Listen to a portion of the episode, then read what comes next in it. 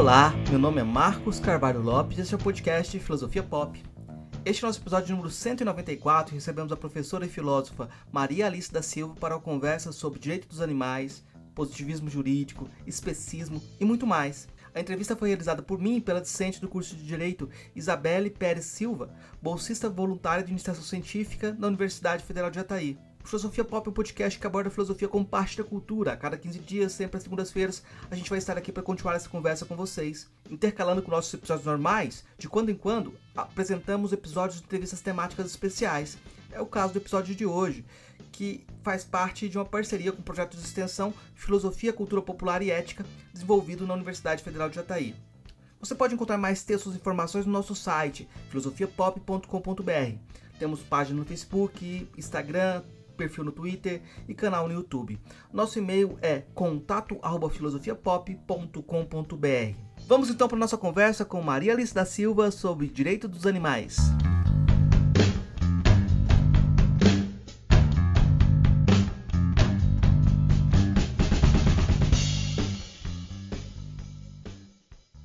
Hoje a gente recebe direto de Florianópolis a professora Maria Alice da Silva. Nossa conversa hoje vai girar em torno da ideia do direito dos animais. Mas eu vou ter que perguntar, fazer uma pergunta meio prévia, porque uma pessoa da, com formação em filosofia trabalhar com questões de direito não é muito comum, porque geralmente as pessoas. Na, na filosofia não existe nem a disciplina filosofia do direito, né? Porque qualquer filosofia de já é impura, né? Uhum. Então é muito comum que as pessoas é, tenham esse trabalho e essa curiosidade em termos de formação, desde a graduação.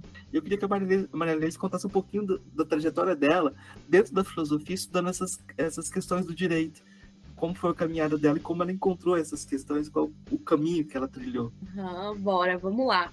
Primeiro quero agradecer o convite, né, do Marcos, da Isabelle também, que está aqui com a gente e dizer que eu, que eu fico muito feliz por ter sido convidada, porque eu gosto muito do podcast, já assisti vários é, episódios, inclusive com o professor Delamar, que foi meu orientador na graduação, no mestrado, no doutorado, e falou de filosofia do direito. Enfim, e outros colegas e também né, é, meus ex-professores que participaram do podcast, eu, eu gosto muito, então estou muito feliz por participar. Então vamos lá. Minha trajetória inteira foi na Universidade Federal de Santa Catarina, né, na UFSC, é, comecei a graduação e no meu primeiro ano de graduação eu estava um pouco frustrada porque eu queria já ser filósofa. E no primeiro ano a gente estuda basicamente história da filosofia, filosofia antiga, né? E aí eu lembro que eu terminei um ano assim muito frustrada. As pessoas me perguntavam: "E aí, como é que é a filosofia?" Eu dizia: "Ah, é história". É tipo um curso de história, mas a gente estuda os pensadores. E, e aí, quando eu fui para o terceiro semestre, eu conheci o professor Décio Krause, é, que é, foi aluno e é colega do professor da Costa, que também, Nilton da Costa, que já teve várias entrevistas dele aqui, né, no podcast. E aí eu lembro que no primeiro, é, na primeira aula, ele foi a minha primeira aula do terceiro semestre. Eu falei, professor, eu estou muito frustrada com o curso, porque eu não quero fazer exegese, eu não quero história da filosofia, eu, eu quero ser filósofa. E ele me olhou com uma carinha assim muito feliz, e ali a gente já, já virou super amigos. E ele falou: pode deixar, Maria Alice, fica nesse semestre aqui que eu vou te mostrar que é possível. E aí ele começou a falar de física, de matemática, e falar da filosofia também como um instrumento para a gente pensar né, outros, outras matérias, né? Não só o que eu tinha visto de ontologia, por exemplo, que é, a gente é, percebe que é algo próprio da filosofia, né? Não pensar a filosofia por si mesma, mas também pensar a filosofia com outros segmentos, olhando, podendo ajudar também as ciências, por exemplo, né? Então, eu fiz a disciplina com ele de ontologia e de filosofia da ciência e me apaixonei, né? A questão de, por exemplo, pensar a identidade, mas não numa perspectiva apenas ontológica sobre a existência do ser, mas também ligado é, a física quântica, por exemplo. Então, poxa, se a gente tem uma partícula na física quântica, né, que a gente não consegue ter um rastreamento do seu tempo, como é que fica filosoficamente para a gente a questão do tempo? Se nessas partículas o tempo não é medido, né? A identidade, se eles se, o, se um elétron aparece de um num momento e depois aparece em outro, a gente não tem certeza se é ele. Eles são exatamente iguais, a gente não consegue. Então, como é que fica a questão da identidade, né? O que, que era um ser a partir desse olhar? Então, eu pensei, poxa, essa maneira interdisciplinar de pensar a filosofia é muito interessante. E eu, ali naquele terceiro semestre, me apaixonei pelo professor Décio Krause, por essas questões, e pensei, quero então estudar isso. Mas o professor Décio não tinha uma bolsa de pesquisa para mim. E eu precisava de uma bolsa de pesquisa. E aí apareceu o professor Delamar é, com uma bolsa de pesquisa em filosofia do direito. O professor Delamar é formado em filosofia, né? Tem toda a formação dele em filosofia, da aula é, no nosso departamento desde 92, mas ele também fez uma graduação em direito. Então, as questões dele, né? Ele tem a disciplina de filosofia do direito na, no nosso departamento há anos, e a pesquisa dele era sobre a relação entre direito e moral em Hart. E ele estava procurando um, uma pesquisadora, um bolsista é, de iniciação científica. Aí eu falei, falei para o professor Lamar, olha, eu quero estudar filosofia da, da física com o professor Décio, mas eu preciso de uma bolsa. Me aceita, né? Ele falou, claro, quem sabe ao longo do semestre tu também não percebe, né? Que estudar filosofia da ciência jurídica também é interessante. Tem questões aí parecidas. E foi isso que aconteceu. Eu me apaixonei também pela filosofia do direito, porque eu percebi que não era sobre a física em si que eu queria estudar, mas eu queria estudar a filosofia de uma maneira interdisciplinar. Eu queria estudar a filosofia é, e os seus problemas a partir de outros ângulos, né? Então, o que, que o direito nos oferece para a gente pensar o que é justiça, por exemplo, para a gente pensar de fato o que é o direito, né? Pensar a própria ciência do direito a partir de questões filosóficas. E era isso que eu estava gostando lá na física, né? Pensar a identidade a partir dos fenômenos físicos. Então, na verdade, para mim a filosofia ganhou sentido muito né, maior, assim, eu gostei muito mais de pensar depois a história da filosofia, né, e os problemas, assim, clássicos filosóficos, quando eu comecei a pensar de uma maneira interdisciplinar e ver, né, é, como que a filosofia, é, a, os filósofos não gostam dessa palavra, mas eu gosto, como a filosofia pode ser útil, né, também para outras áreas, assim, isso me deu ai, me deu uma sensação boa, assim, de poder conversar com mais gente, sabe? Então, o meu casamento com direito começou aí, porque se eu estava estudando com o professor Delamar, eu já estava conversando com o pessoal do direito, comecei a frequentar as disciplinas do direito para poder falar né, melhor, me apropriar mais do direito, que era um objeto de estudo filosófico para mim.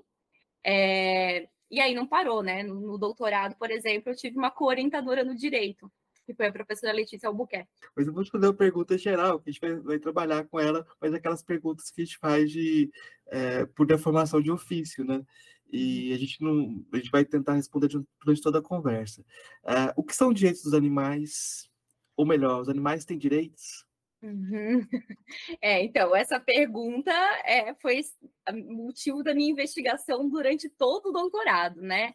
É, quando me apresentei, esqueci de contar, mas eu fui, então, é, fiz a graduação na UFSC, fiz o mestrado também né, na Ética e Filosofia Política, fiz doutorado também nessa área. Durante o doutorado, eu fiz estágio doutoral na Espanha com o professor Oscar Horta, que é da filosofia e que é alguém assim muito importante né, na ética animal. Então, na Universidade de Santiago de Compostela, fiquei seis meses lá com ele pesquisando. Então, minha formação no doutorado foi muito interessante, porque eu tive, então, o professor Delamar, da filosofia ali do, da UFSC, é, a professora Letícia, do direito, que pensa também justiça ecológica, que, que teve a disciplina de direitos animais na UFSC como pioneira, assim, no Brasil. É, e tive o professor Oscar Horta, que pensa a fundamentação ética, né? Uma, qual a fundamentação ética para a gente pensar a, a, é, uma ética que inclui os animais. Então, foi uma formação muito, muito boa. E, e então, pense, dizer se os animais têm direitos depende do que a gente entende do que são direitos, né? Então, acho que eu preciso começar falando sobre isso. E o meu livro, que é resultado também da minha tese doutoral, que se chama Direitos Animais, Fundamentos Éticos, Políticos e Jurídicos, que foi publicado em 2020 pela PECU, eu faço exatamente é, esse caminho, que é de pensar antes o que são direitos. Primeira coisa, eu penso que são direitos, penso toda a fundamentação para a gente entender o que são direitos, para entender como os sistemas normativos que querem garantir então direitos funcionam, qual é a fundamentação deles, para depois a gente pensar então se esses direitos eles são é, também para os animais, né, para todos os animais e como eles se desenvolvem, né? Então ali o título do meu livro já passa então essa ideia de direitos políticos, jurídicos e, e éticos, né?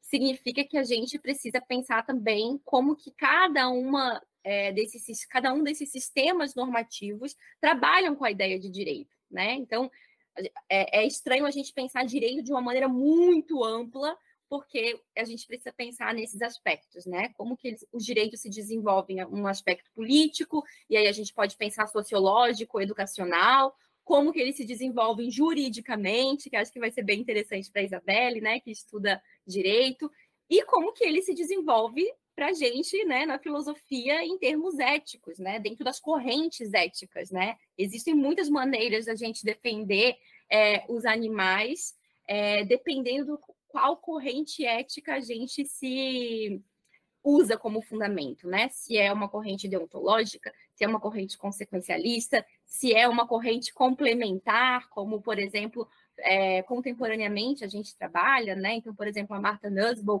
é uma filósofa que trabalha uma, uma ética complementar, né? Ela junta ideias da teoria deontológica, mas também da ética do cuidado, também da ética das virtudes do Aristóteles. Então, existem muitas maneiras com, com qual a gente pode defender os animais. Então, acho que é importante, antes de tudo, a gente ter esse parâmetro para a gente começar a, a, investigação, assim, tendo noção é, do quão complexo pode ser responder essa pergunta, né? Então, depende, depende também de qual fundamento. Mas eu quero fazer uma análise, fiz né, na minha pesquisa, um, começando por uma análise mais ampla, para entender, então, o que são direitos, né? É, no mestrado eu, eu estudei o que são, o que é o direito, né? O sistema jurídico, né? Como que o sistema jurídico pode usar direitos enquanto ferramenta. Então aí a gente já tem uma resposta, né? Direitos enquanto uma ferramenta para dar benefício ela é operada por, por alguém ou por um sistema, mas esse sistema é feito por pessoas. Então, pensar é, o que são direitos precisa antes a gente ter esse fundamento da existência de um mecanismo que vai utilizar direitos enquanto uma ferramenta. Então, eu utilizei o Hart nesse, meu, nesse primeiro momento, porque é um filósofo analítico. Então, contei para vocês já essa minha história de amor pela filosofia da física com Décio Krauss. Acho que isso mostra quanto eu gosto de pensar analiticamente os problemas filosóficos, né? Separar os conceitos, dissecá-los, assim, os elementos. E o Hart, ele é esse filósofo analítico do direito. Recomendo de novo o episódio do professor Delamar, que ele explica isso, né? Que dentro da filosofia do direito existe uma filosofia mais analítica, o Hart é, então o Hart, assim, me brilhou os olhos da maneira como ele faz filosofia. E a maneira como ele faz filosofia é, então vamos entender o que são os direitos, o que é o direito, o sistema, né, jurídico direito. Para que ele existe? Ele utilizou uma maneira muito próxima aos contratualistas, né? Hobbes, por exemplo, para explicar a existência do porquê a gente tem que ter esse mecanismo que vai usar os direitos enquanto uma ferramenta de proteção e de benefícios. E aí ele diz: olha, existem, é... e aí é novidade dele, de novo, vem dos contratualistas, até de Hume, tá? Existe um conteúdo mínimo do direito um conteúdo mínimo do direito natural, apesar de ele não defender o direito natural, é um conteúdo mínimo que é sobre as nossas características, as características da existência humana. A gente é vulnerável, né? Nós precisamos de defesa, nós precisamos é, de combinados, nós precisamos é, garantir que nós não vamos ser violentados a todo momento, né? Porque nós somos vulneráveis. Então, essa vulnerabilidade que significa que, é, que nós podemos ser atacados física e psicologicamente demonstra que nós precisamos desse combinado. Esse é um dos motivos. Outro é que nós temos escassez, por exemplo, de recursos naturais. Então, a gente também tem que ter um combinado sobre como a gente vai fazer essa divisão, né? Como que, que nós vamos utilizar, por exemplo, é, recursos da natureza, né? Então, como vai ser a nossa, nossa relação com a natureza? Enfim, existem, ele né, elencou ali alguns desses conteúdos mínimos que a Marta Nussbaum, estou falando da Marta Nussbaum porque eu sei que a Isabelle também estuda e a gente vai, em algum momento, falar bastante dela, então já estou fazendo aqui referência. A Marta Nussbaum também utiliza esse conteúdo mínimo do direito natural, é, fazendo referência a Hume, então Hart fez e eu, né, é, também faço, para pensar, esse é o motivo, esse conteúdo mínimo, ele nos mostra, então, a importância da existência de sistemas normativos, não só do sistema jurídico, mas do sistema político, da moralidade, enfim, do porquê nós precisamos nos organizar. Então, eu elegi entre eles a ideia da vulnerabilidade e da liberdade, né? Então, esses dois é, elementos como é, é, justificativas da importância de obter, então, esses sistemas. Então, a vulnerabilidade e a liberdade é, é são os motivos do porquê nós precisamos, então, ter um mecanismo que opere direitos. E por que, que eu estou falando tudo isso, né? Porque é aí que está o, o lance que a gente vai poder falar dos direitos animais. Porque vulnerabilidade e liberdade não é algo exclusivo aos animais humanos. Todos os animais são sencientes são vulneráveis. Inclusive a senciência, que é essa capacidade de sentir dor e prazer, né, é o que torna todos os animais vulneráveis. Não só a dor física, mas a gente quando pensa em ciência, a gente sabe que é uma ciência a ciência é, é dor e prazer no sentido mais complexo, psicológico também, né? De relações, de ter, né? É, filiações com os outros. Então, é, a ciência nos mostra o quanto né, é, nós humanos não somos os únicos que precisam de proteção, né? Que precisam desse mecanismo que, como Hart, como todos os contratualistas, incluindo Hume é, e Martha Nussbaum, enfim, e outros filósofos atualmente, utilizam para defender a importância de ter um sistema político, de ter um sistema de regras morais, por exemplo, incluindo. É, então, assim, a cereja do bolo desse meu primeiro capítulo da minha tese foi dizer: olha só, isso que a gente estava falando, todos esses filósofos importantes falaram até então, né, que é o fundamento da existência de direitos. Existe um, um, um elemento aí importante que é a vulnerabilidade e a liberdade, mas ela não é exclusiva aos animais hum, humanos ela é de todos os animais sencientes. Então, foi a partir dali que eu comecei a entender o que são direitos animais. Se a gente olha por esse ângulo, a gente já consegue responder de uma maneira mais simples a pergunta do Marcos: o que são direitos animais? Então, se a gente tem todo esse aparato teórico para explicar a existência de, de sistemas de regras, né? A gente explica a importância de utilizar o direito, direitos, enquanto uma ferramenta de proteção. E se esse aparato teórico tem como elemento central a vulnerabilidade, e a liberdade, pensando liberdade aqui não no sentido kantiano de uma liberdade moral, né, de eu poder operar no imperativo categórico, né, de uma maneira pura. Não, pensar a liberdade no sentido prático, né? Então todos os animais sencientes, eles escolhem o que vão comer, se eles têm ali a possibilidade, né? Se eu ofereço duas coisas a eles, eles escolhem uma ou outra. É esse poder de escolha prática que, que é esse sentido de liberdade. Então, a vulnerabilidade à liberdade é o gancho perfeito para, desde o início do fundamento, para entender o que são direitos, a gente incluir os animais sencientes. Então, sim, os animais têm direitos. Depois a gente vai pensar como essas ferramentas, essa ferramenta dos direitos, vai ser exercida em cada um dos sistemas, porque cada um tem uma limitação. A gente trabalha direitos no jurídico, diferente do que a gente trabalha na moral, diferente do que a gente trabalha no político.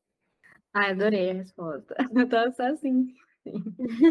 Então, e aí, pensando, eu adorei que já mencionou a Marta e eu tinha separado aqui uma inclusive sobre ela. Então, pensando nisso, a Marta ela traz uma lista, né, sobre as, é, sobre as capacidades que não é falado, inclusive na sua tese você fala que não se fala capacidades porque não tem uma tradução direta das uhum. é, capabilities.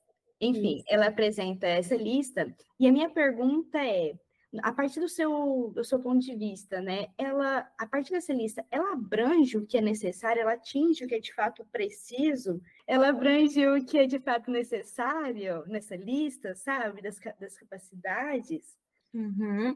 Para incluir os animais não humanos enquanto é, destinatários de direito, né? Então, Isso. ótima pergunta, Isabela. Então, a gente já foi para Marta Nussbaum, que é uma filósofa contemporânea, né? Uma filósofa é, ela sempre foi definida enquanto neo-aristotélica, porque antes de falar de, de ética do cuidado, que ela fala agora, de feminismo e dos direitos animais, ela, ela tem um trabalho muito grande, assim, de até exegético, sabe, sobre o Aristóteles. Então, assim, isso é bem interessante para a gente pensar, essa, essa trajetória da Nussbaum, né, enquanto uma estudiosa aristotélica, é, da ética do Aristóteles e de outros né, é, segmentos, inclusive, do trabalho do Aristóteles, e pensar como que isso, como que esse núcleo aristotélico vem para o trabalho dela atual, né? É, então, como eu tinha falado anteriormente, a Martha Nussbaum é uma filósofa que não trabalha apenas com deontologismo, então ela cita Kant, ela trabalha muito com Rawls, mas ela não fica presa ao Rawls, ela é uma crítica ao Rawls. Ela traz, então, elementos rawlsianos, né, para pensar a justiça. Ela quer pensar os animais nesse, nesse âmbito da justiça, assim como a gente já avançou durante todo o século XX, né? O Rawls foi um filósofo muito importante para pensar é, justiça, né, no sentido assim de direitos positivos alargados, né, do quanto o Estado precisa proteger as pessoas em termos de dignidade, né, de respeito às pessoas. Então ela quer estudar, ela quer trazer esses elementos que ela trouxe lá do Aristóteles, mas também juntar com isso que, é, por exemplo, o Rawls já trabalhou, né, é não é pensar a esfera do, da, da, ética animal, não no sentido só de um fundamento, mas de uma prática política. Então, aqui a gente já está falando dos direitos políticos, né? A gente está falando de. A Marta Nussbaum ela trabalha muito no sentido é, ético, de fundamentação ética e também da prática política. Então, essa lista que a Isabelle citou, que é uma lista de capability, capability, né, que é o termo em, em inglês, que é do Amartya Sen, que foi professor da, da Marta Nussbaum, e que é, em português, a gente juntaria né, como capacidade, né, uma habilidade de ter capacidade, uma capacidade desenvolvida, é, que significa não só eu, eu ser capaz de, mas eu ter desenvolvido essa minha capacidade para que, de fato, eu possa operá-la, né? Então, aí, de novo, Aristóteles. O Aristóteles fala muito do ato e potência, né? Uma potência a gente precisa desenvolver para chegar no ato. Então, a capability é uma potência que precisa ser desenvolvida. E por que é importante explicar isso? Porque quando ela fala dessa lista, é uma série de coisas que o Estado, por exemplo, precisa se preocupar, né, para que ele possa ser justo com todos os animais humanos e não humanos, e que ele possa oferecer espaços de desenvolvimento. A Marta Nussbaum, inclusive, é uma filósofa da educação. Né? A gente estuda a filosofia da educação através dessa lista de capacidades, porque é isso que a gente, quando fala de educação, quer, né? Um espaço apropriado para que a pessoa possa desenvolver as suas habilidades, né? Então, é, cada espécie tem uma, uma possibilidade de capacidades, né? Mas isso não significa que todos eles vão desenvolver essas capacidades, porque para desenvolver precisa ter um espaço de aprendizagem, um espaço de convívio, um espaço de relacionamento, né, para poder desenvolver.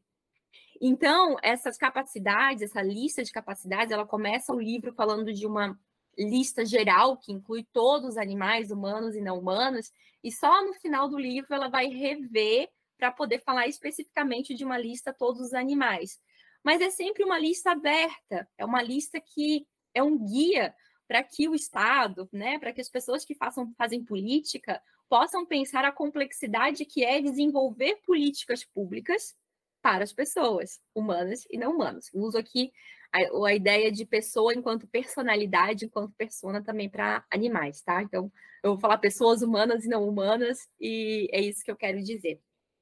Então, quais são essas, essas capacidades, né? Então, é vida, é, capac... é vida no sentido assim de, de eu poder viver a minha vida num sentido existencial, digno, né? Então, dignidade da vida, eu poder é, viver uma vida não enquanto objeto, não enquanto coisa, mas enquanto é, valiosa para mim mesma, né?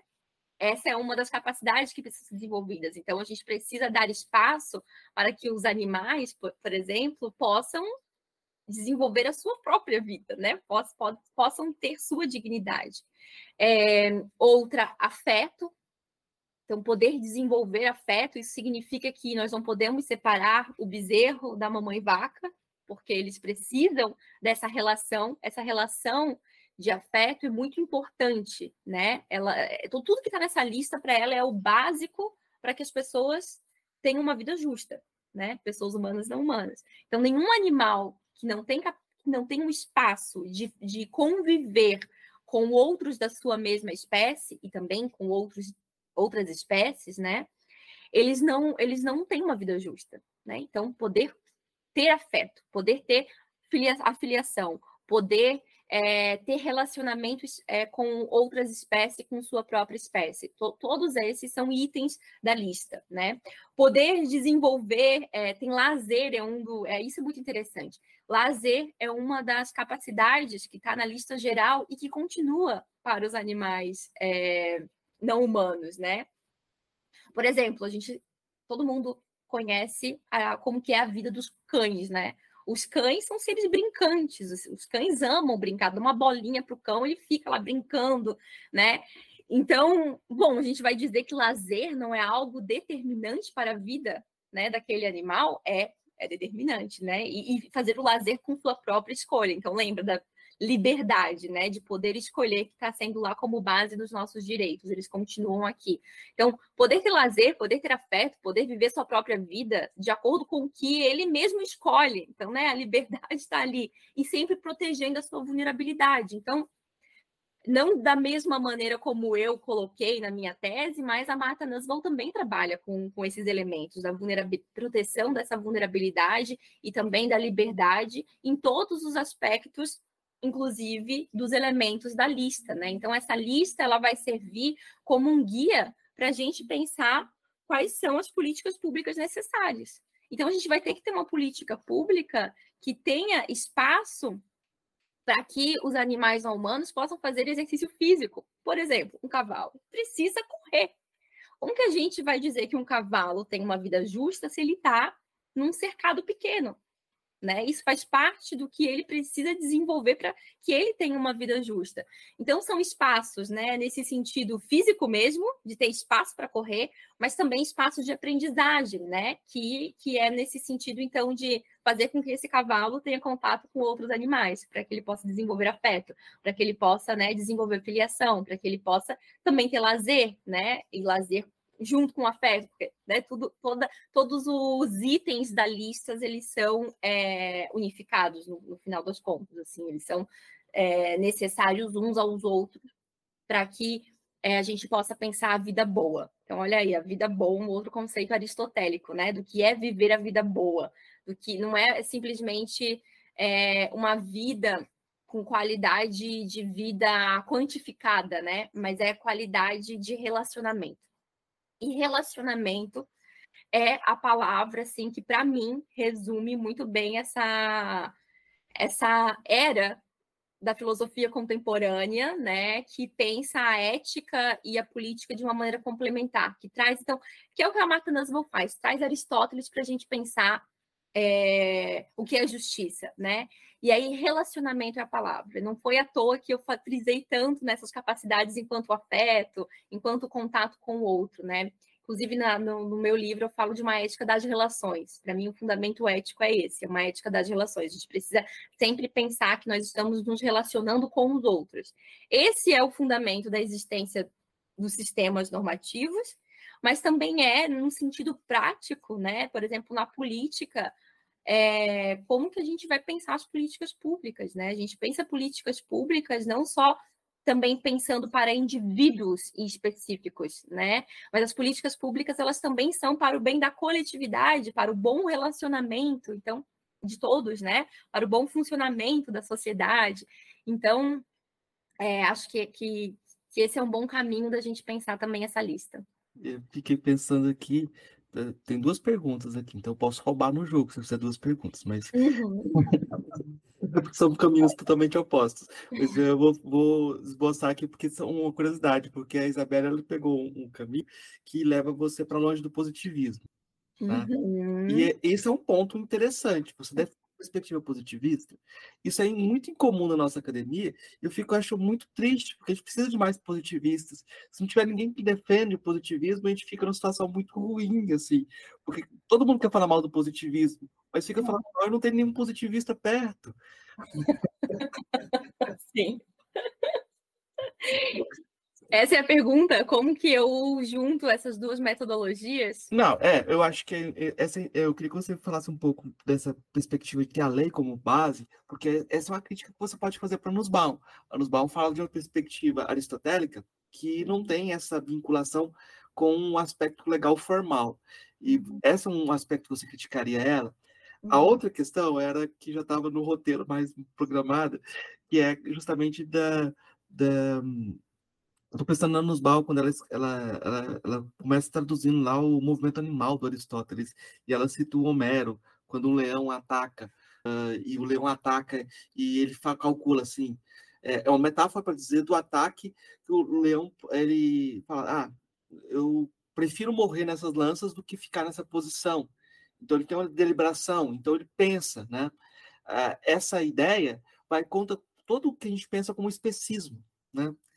E aí eu vou te perguntar o que é especismo, né? Então são duas questões. Uma, que eu acho que a gente tem que enfatizar oh, esse lugar do positivismo que você toma e essa questão do especismo. Eu, desculpa, Isabela, roubei. Tá, eu vou começar pelo especismo. E depois tu me disse se eu consigo, se eu vou conseguir explicar bem a tua, a tua pergunta, né? Responder bem a tua pergunta. Mas vamos lá. O especismo, ele é um termo, está no meu capítulo 3 do meu livro, da minha tese doutoral também, que está disponível no repositório da, da UFSC. É só digitar, então, no site de busca Maria Lista Silva, é, tese UFSC, que vai aparecer lá o download da minha tese no repositório da universidade. E o capítulo 3 do meu livro é exatamente como está na tese. E aí eu, eu começo pensando, o capítulo 3 é o momento de pensar qual é a fundamentação ética. Então, quais são as correntes éticas que pensam, né, é, a questão da ética animal para a gente poder pensar a fundamentação dos direitos animais. E aí a gente vai compreender que tem uma série de correntes éticas, né, que, que, que tem fundamentos diferentes, que pensam, inclusive, como aplicar a ética de uma maneira diferente mas que existe algo em comum, por exemplo, entre Peter Singer, Tom Wigan, né, que são Peter Singer é um filósofo consequencialista. Ele pensa o como a ética é aplicada a partir das suas consequências. Tom Wigan é um deontológico, ele, ele pensa a ética como Kant pensa, né? Então, é preciso ter definido o que é certo fazer antes da gente analisar as consequências. As consequências não são analisadas, né? Que é certo fazer é definido antes da ação. Então, é uma maneira, inclusive, de pensar a ética diferente. Mas ambos, os filósofos, usam o conceito de especismo.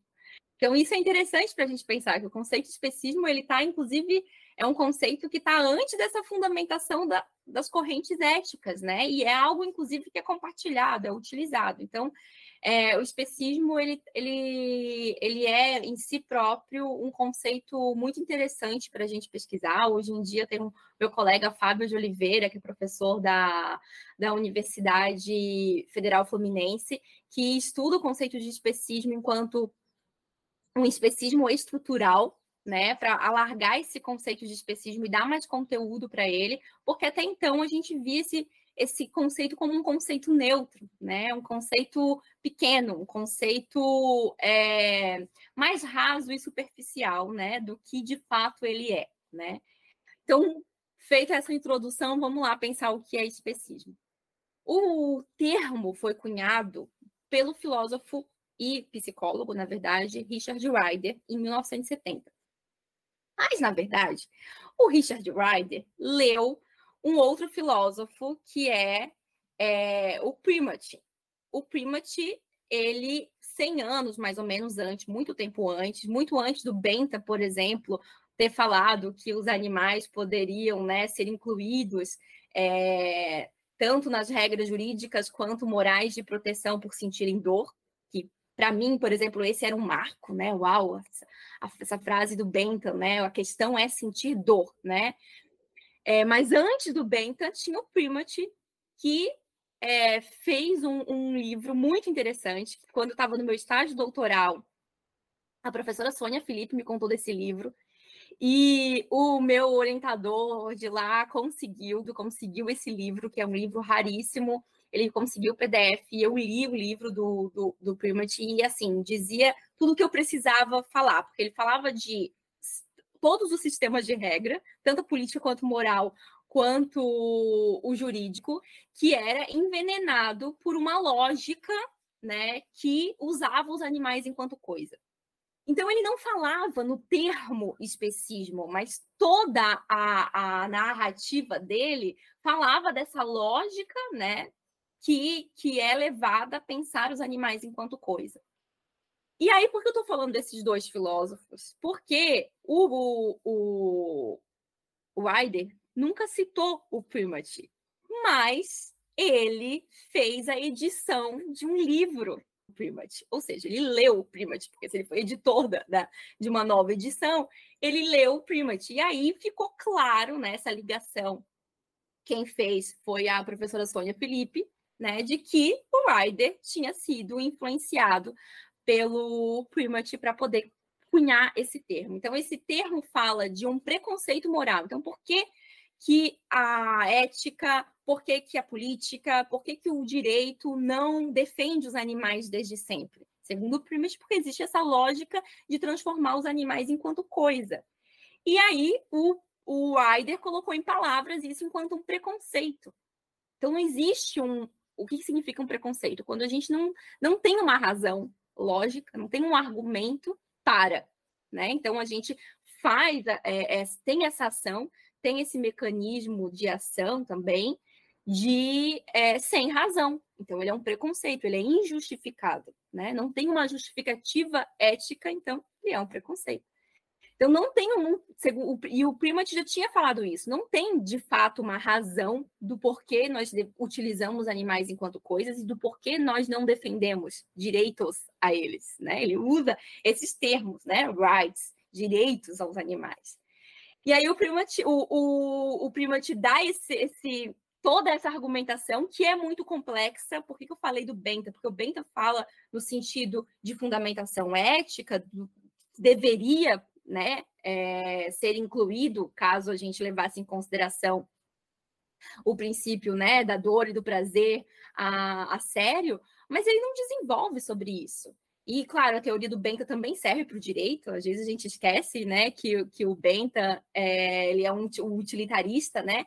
E que ele foi, ele foi é, jurista, né? Então ele, ele vem do direito também. Então, olha só, a gente tem esse preconceito, como o Marcos falou, né, da filosofia do direito, mas grandes filósofos da ética que nós estudamos pensavam junto do direito também. Às vezes a gente separa a, o estudo né, do Benta do, do utilitarismo enquanto ética, mas todo o fundamento do utilitarismo é pensado também para o direito, né? É, e eu digo isso porque eu estudei muito o livro On Benta, do Hart. o Hart fez um livro só analisando Benta e o Hobbes, então, é, e serve para o direito, né? Mas vamos lá, que eu, eu faço vários parênteses, eu espero que vocês estejam acompanhando, se não, me desculpem. Eu tento voltar para eles e explicar novamente. Essa minha metodologia, espero que funcione.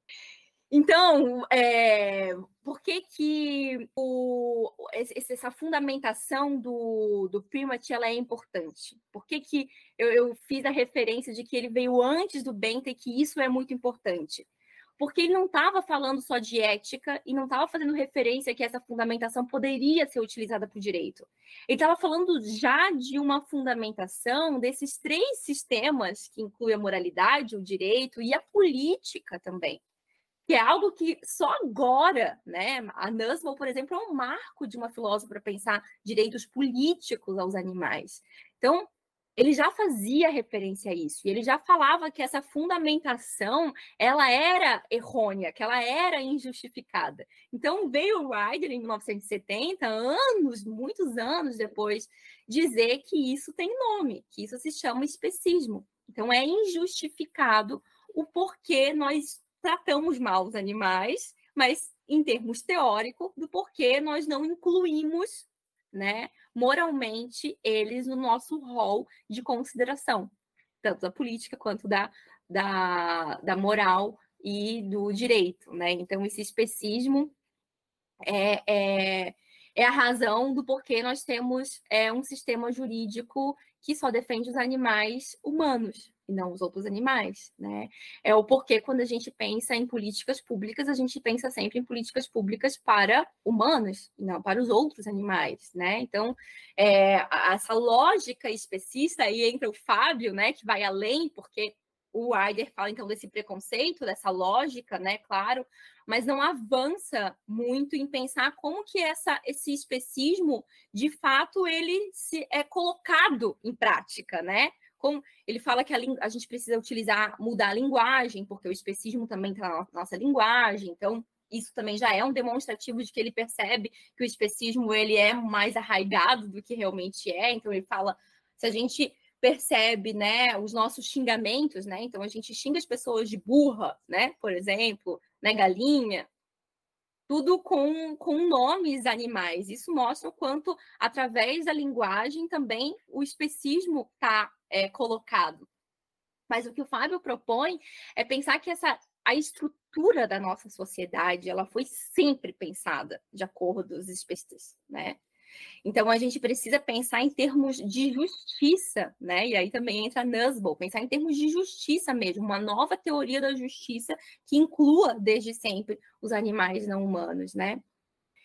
É, então é isso sobre o especismo, né? Que é sobre esse termo que então denuncia esse preconceito, que é a razão do porquê até então nós não não é normal, não é comum a gente falar de direitos animais. E aí a outra pergunta é sobre a metodologia.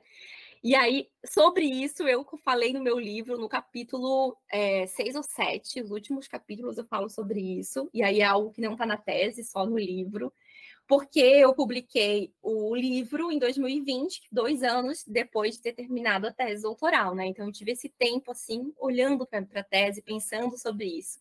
E aí, nesse, o capítulo 7 é justamente isso, assim, como que a filósofa de hoje lida com esse material que me transformou que eu acredito nele, não faria nada diferente, mas que estou pensando a partir dele, né? E uma das coisas que eu me pergunto é: será que eu hoje em dia ainda utilizo a metodologia positivista como eu utilizei, sobretudo no início da tese, né? Para pensar o Hart? E essa é uma questão que eu não tenho uma resposta bem definida, né? Eu, eu acredito que por um para um pedaço da pesquisa, é, o, a metodologia positivista é muito útil. E aí a gente precisa pensar o que é a metodologia positivista. Porque a gente, quando fala, né, geralmente em positivismo, a gente vai falar, a gente vai pensar, sei lá, em Comte, a gente vai pensar na filosofia da ciência mais básica, assim, pensar que a gente precisa ter evidências, é só a partir de uma, de uma certa coleta de evidências que a gente vai poder falar sobre isso, né?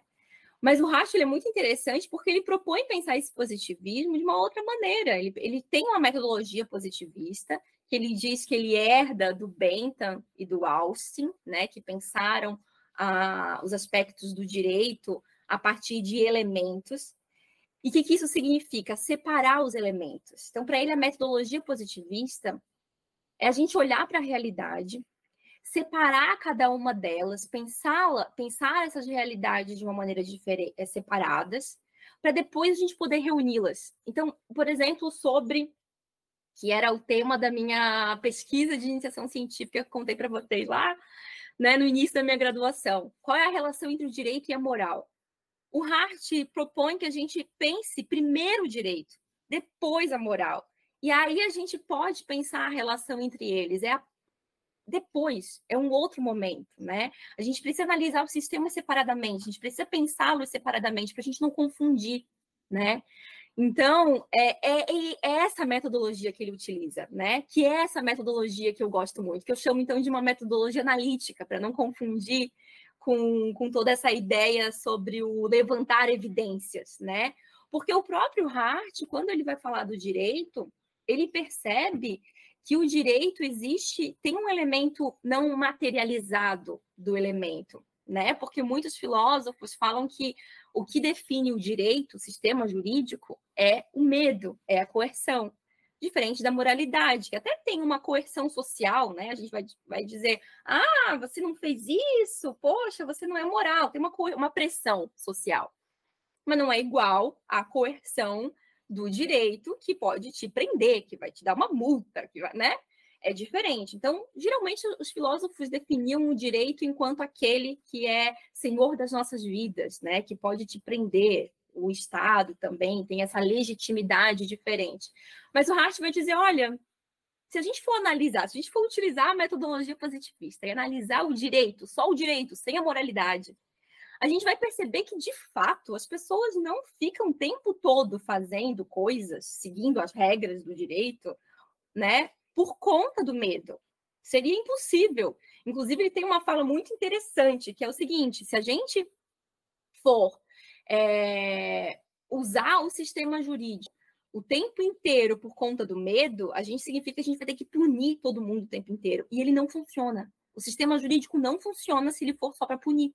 Imagina que toda a operação do sistema jurídico, que inclui criar regras, que inclui pensar e modificar as regras que já foram criadas, que significa também falar de acordos, né? O, o, direito, sobretudo, faz acordos, né? Então, os advogados, na maioria dos, do, das vezes, eles estão ali cuidando de acordos que não foram bem sucedidos, de garantias daqueles acordos, enfim, né? Garantias de direitos. Isso não tem a ver com, com punir, né? Garantir direito, fazer com que o Estado, por exemplo, cumpra uma política pública que é seu dever, né? Isso também é garantia do sistema jurídico.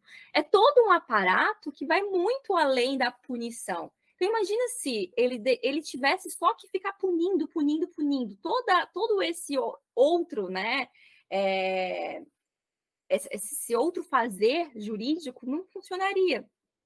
Então, Hart diz: é, não tem como a gente ter um sistema jurídico de uma sociedade que precisa ser punida o tempo inteiro. Não funciona. Vai colapsar. E talvez esse seja o nosso problema atualmente, né? Porque a gente está com as prisões cheias, a gente quer que o direito seja só o punidor e talvez ele não cumpra um aspecto que ele poderia cumprir, que é também de educação, que a legislação né, ela é reformulada. A legislação não é dura, ela não é engessada. Então, nesse aspecto, também é muito interessante a gente pensar o positivismo que o Hartford propõe, porque a gente acha que o positivismo é pensar a legislação pronta, dura, e é a partir dela que a gente vai agir. E é ela que é a detentora da verdade, né? Que a justiça está relacionada com aquela lei positivada. Mas a lei positivada depende de um realizar jurídico que é social, que não é só de quem opera o direito, mas é de todo mundo que participa do direito, né? É, sem isso, o Hart vai dizer, o sistema jurídico não é eficiente. Então, se ele pune todo mundo, ele não é eficiente. Se as pessoas não participam de um direito, então pedem, por exemplo, para modificar uma regra, ele não é eficiente. Então, a gente vai compreender o direito de uma maneira muito mais complexa, muito mais alargada do que essa ideia engessada que às vezes a gente tem do positivismo, sabe? De pensar só a lei positivada, de pensar só as evidências e um número de estatísticas. Não é isso, né? Talvez o positivismo, então, que o Hart propõe, seja, então, esse método da gente analisar o direito de fato como ele é, e aí como ele era um professor né, do direito e de filosofia do direito, né, ele, ele, ele, ele tinha a, a filosofia enquanto ferramenta do pensar jurídico dentro do, do jurídico, né? Então ele via, ele, ele, ele dizia, né? Ele nos mostra assim um direito muito mais complexo do que às vezes os filósofos têm olhando de fora, né? E por isso eu contei também no início é, desse meu casamento com o direito. Eu quis me casar com o direito para poder usar a filosofia, né? Me casar no sentido não vamos pensar o que significa de fato casamento, né? Mas assim, eu quis estar junto do direito é, e, e, estudar o direito para poder, de fato, assim como Hart fez, né, pensar o direito de uma maneira séria, né? Isso o Décio me mostrou já naquela minha aula do terceiro semestre. Ele falou: então tá, Maria Alice, quer pensar, mas a gente vai ter que estudar matemática, a gente vai ter que estudar física, porque a gente não pode ficar falando, querendo ajudar, né? Falando de uma coisa que a gente não compreende. Então, a filosofia interdisciplinar tem esse compromisso também. Para juntar aqui as perguntas, viu? É, então, o, o Hart nos mostra um direito mais complexo a partir do método vista, sabe? Ele nos mostra, então, um direito com mais possibilidades. Isso não significa que o direito vai nos salvar. Já que o direito não é só punitivista, que o direito não é só coerção, que o direito é lindo e maravilhoso. Não, não é essa visão romantizada que eu quero passar, é uma, uma visão mais complexa de possibilidades, de potências que existe. Mas ele possui limitações. Porque ele é um dos sistemas, ele é um dos mecanismos. Então, por mais que ele precise de normatividade, tem comentadores que falam que o positivismo do, do Hart é um positivismo soft, por perceber isso.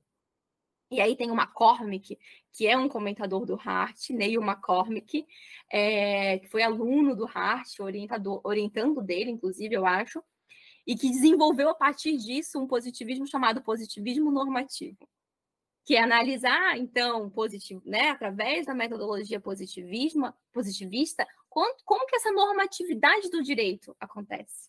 Então, de fato, essa normatividade acontece. A gente precisa que a sociedade participe, que a sociedade compreenda, que a gente siga uma regra do direito, que a gente compreenda que ela é importante, né? Porque, de novo, senão a gente vai estar tá só é, punindo tudo.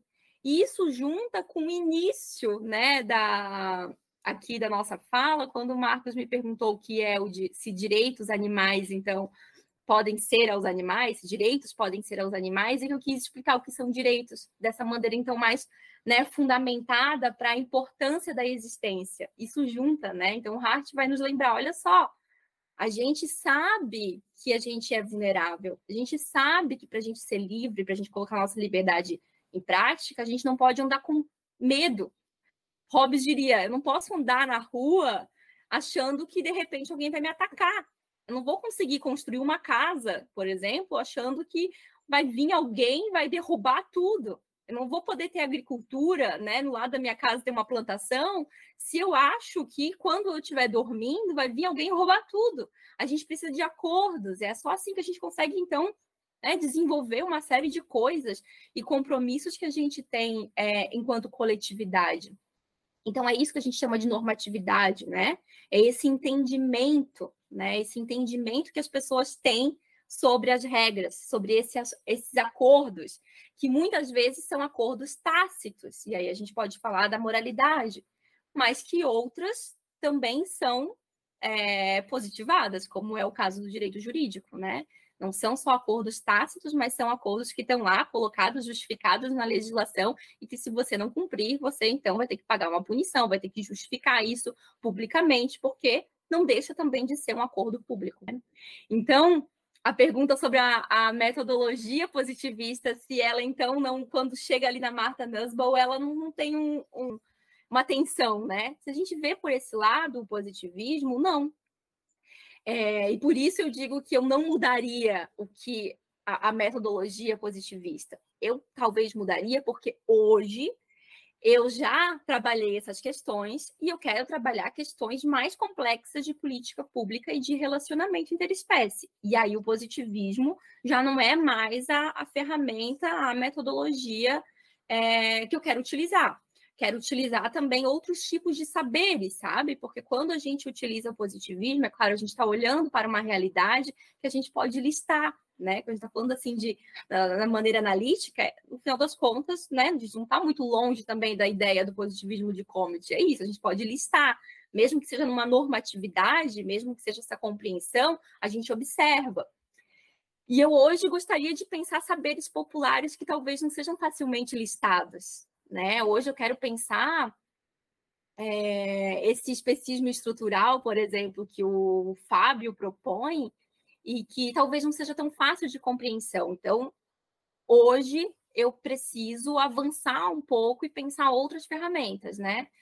ferramentas que eu estou utilizando através do ecofeminismo, porque vai me mostrar que esses relacionamentos, eles também eles são complexos porque tem violências interseccionais, né?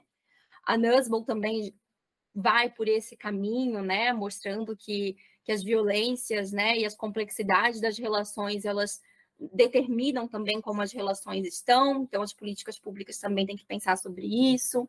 E aí eu acho que a metodologia positivista ela fica de lado por conta desse momento da pesquisa, sabe? Então acho que essa é a minha resposta. Acho que não é uma cisão, não tem uma tensão, mas é, de acordo com como eu vou olhar agora o meu objeto de pesquisa, eu preciso é, incrementar com outras ferramentas, sabe? Nossa, muito bom, estou amando. Agora, aproveitando aqui que você mencionou a questão do feminismo, a gente até separado uma, uma pergunta aqui em relação a isso.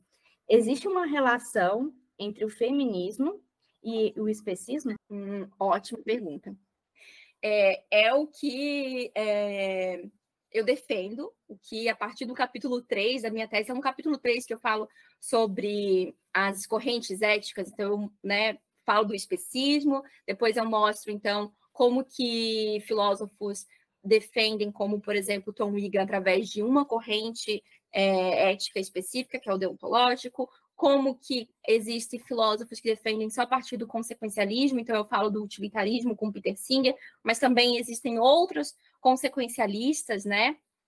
Então, Oscar Horta, por exemplo, que é meu, foi meu orientador, ele é um tipo de consequencialista não utilitarista, que trabalha com aspectos do prioritarismo, do suficientismo, outros, outras correntes éticas, né? Mas que trabalham com a ética através de, de cálculos, né? E análises de consequências e aí depois eu penso em correntes que eu chamo de correntes não principiológicas ou correntes não tradicionais, que rompem essa ideia de uma racionalidade é, pura para pensar a fundamentação, que é, é uma mistura de com um complemento de, dessas teorias com a ética do cuidado. A ética do cuidado, quando surgiu, né, com a Gilligan, por exemplo, ela não era complementar, era uma ética crítica a essas éticas racionais, né? Para pensar uma ética do amor, uma ética que fosse baseada em emoção. Claro que não a emoção, nós filósofos temos muito medo da emoção, né? Quando a gente pensa em emoção, a gente pensa em impulsividade, a gente pensa em arbitrariedade. Mas, é, se a gente for ler né, Aristóteles, a gente vai recuperar uma emoção boa, a amizade, a lealdade, né, as virtudes, que são é, capacidades que nós temos de nos afetar, não só de uma maneira é, através da lógica clássica, por exemplo, né? São, é, são outras habilidades. E é esse tipo de, de emoção, né? A gente pensar as relações. Então, quando a gente pensa os problemas éticos, a gente não não pensa necessariamente o que é certo fazer, que é a maneira como os deontologistas e os consequencialistas operam. O que é certo fazer? A gente tem um princípio para guiar e a gente tem ali uma resposta, né? No caso do Kant, por exemplo, ele queria tanto que fosse uma resposta certa que ele dizia: eu quero transformar a ética como a matemática clássica, né? Como a matemática era na época dele, né? Um mais um é igual a dois sempre com a física quântica, a gente hoje sabe que as coisas não são bem assim. Um mais um é provavelmente dois, né? A gente pensa a matemática atualmente em termos de probabilidade, por conta né, das questões que eu falei no início do, daqui do nosso, da nossa fala. Mas, é, para o Kant, a matemática era essa coisa rígida, né? essa coisa certa, essa certeza. Então, a gente tem na modernidade uma busca da ética muito é, de querer dar uma resposta concreta. A gente sabe o que é certo fazer, o que é certo fazer. E as, as matemáticas, não, as éticas, as correntes éticas é, que surgem a partir da ética do cuidado contemporaneamente, que recuperam a ética das virtudes, a gente pensa a ética sobre como fazer, né? Sobre um agir muito mais do que uma sentença, né? É sobre uma experiência. Então, é, a gente pensa a partir da ética do cuidado o problema ético a partir do nosso relacionamento. A gente para de pensar de uma maneira abstrata, né, o que é certo fazer, é, e para pensar os relacionamentos, para pensar os problemas a partir da sua especificidade, a partir da sua particularidade, olhar os indivíduos de acordo com necessidades que são únicas, que são particulares, através de contextos sociais, né? Para a gente poder pensar as violências e os preconceitos de uma maneira melhor. Então aí entra o feminismo. A gente consegue compreender um feminismo aqui, né, que não é um feminismo simplesmente de dar é, exatamente as mesmas oportunidades para homens e mulheres, né? Não é um feminismo da igualdade, mas um feminismo que consegue perceber que o gênero, né, é, nos coloca a partir do momento que nós nos reconhecemos a, partir de um gênero ou de outro, nos coloca numa posição social diferente né? E que não é só o gênero, né? Mas é também a raça, é também a classe, é também a espécie, nos faz sermos, né, particulares. As nossas intersecções, né? A maneira, as nossas identidades, elas nos, elas nos faz diferente. Então, com, com esse olhar, né, eu consigo ter uma ética do cuidado que pensa as emoções, que pensa as relações, mas que vai para além da Gilligan, né, que eu penso com, com filósofas como, por exemplo, Alicia Puleu, que pensa uma ética do cuidado atualmente que é complementar a princípios. Eu quero pensar esses relacionamentos, eu quero pensar essas necessidades, eu quero pensar essas individualidades que são únicas, não são iguais para todas as mulheres, né? Então, as necessidades de mulheres negras periféricas é diferente das necessidades de mulheres brancas, por exemplo.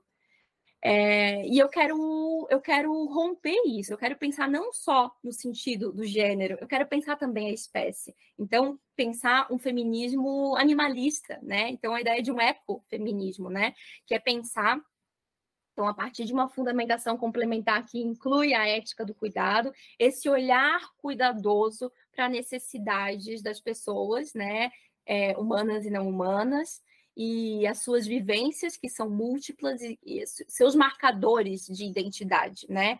Que incluem não só como elas se definem, né? Nós humanos, né, podemos nos definir através da nossa identidade, mas por outros marcadores, como, por exemplo, marcadores geográficos, né? dependendo de onde nós moramos, nós somos mais vulneráveis ou não, né? Qual é a nossa espécie, então, faz com que nós sejamos mais vulneráveis ou não, né? Existem espécies de animais que são completamente marginalizadas, né? A gente tem afeto por algumas espécies e não por outras, né? Então, é, isso no, nos coloca em lugares diferentes e isso faz com que nós é, respondamos sobre os problemas éticos de uma maneira diferente. Então, por isso que não é só pensar o que é certo fazer. A gente precisa pensar como, de fato, desenvolver né, um relacionamento justo. Né? A, a, a pergunta sobre a ética nos direitos animais que eu proponho não é uma sentença do que é certo fazer. Ela é uma, ela, a gente precisa pensar sobre esse relacionamento. Então, a gente precisa pensar como, de fato, nos relacionarmos de uma maneira justa. É, as respostas, às vezes, vão ter mais de uma, né? É, Talvez isso deixe as pessoas descontentes, mas aí, novamente, a fundamentação é uma fundamentação que não está é, pensando numa resposta, talvez baseada na lógica clássica. É uma resposta que pode até lidar com contradições, mas elas precisam ser justificadas. Elas é, precisa ter uma lógica, né? Precisa ter uma justificativa. Então, o diálogo, por exemplo, é, é o caminho, né? Para a gente conseguir pensar as soluções éticas que vão ver com complexidade todas as situações que envolvem o feminismo, o especismo, o classismo, o racismo. Então, a pergunta da Isabelle era: para vocês não se perderem por que eu expliquei tudo isso, tem uma razão. É, a pergunta da Isabelle era: tem uma relação então entre o feminismo e o especismo? Tem, não só entre o especismo e o feminismo, mas também todos os outros preconceitos. Lembre que o especismo é um tipo de preconceito, o feminismo é outro, né? Todos são preconceitos injustificados. E o que a gente pode perceber é que existe é, uma violência comum ali, né?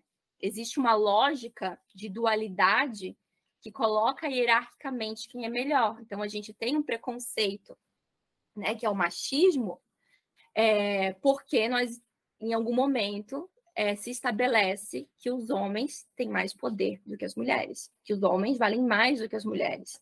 Então, a gente tem o especismo porque existe essa dualidade de hierarquia entre humano e não humano, né? Humano e os outros animais.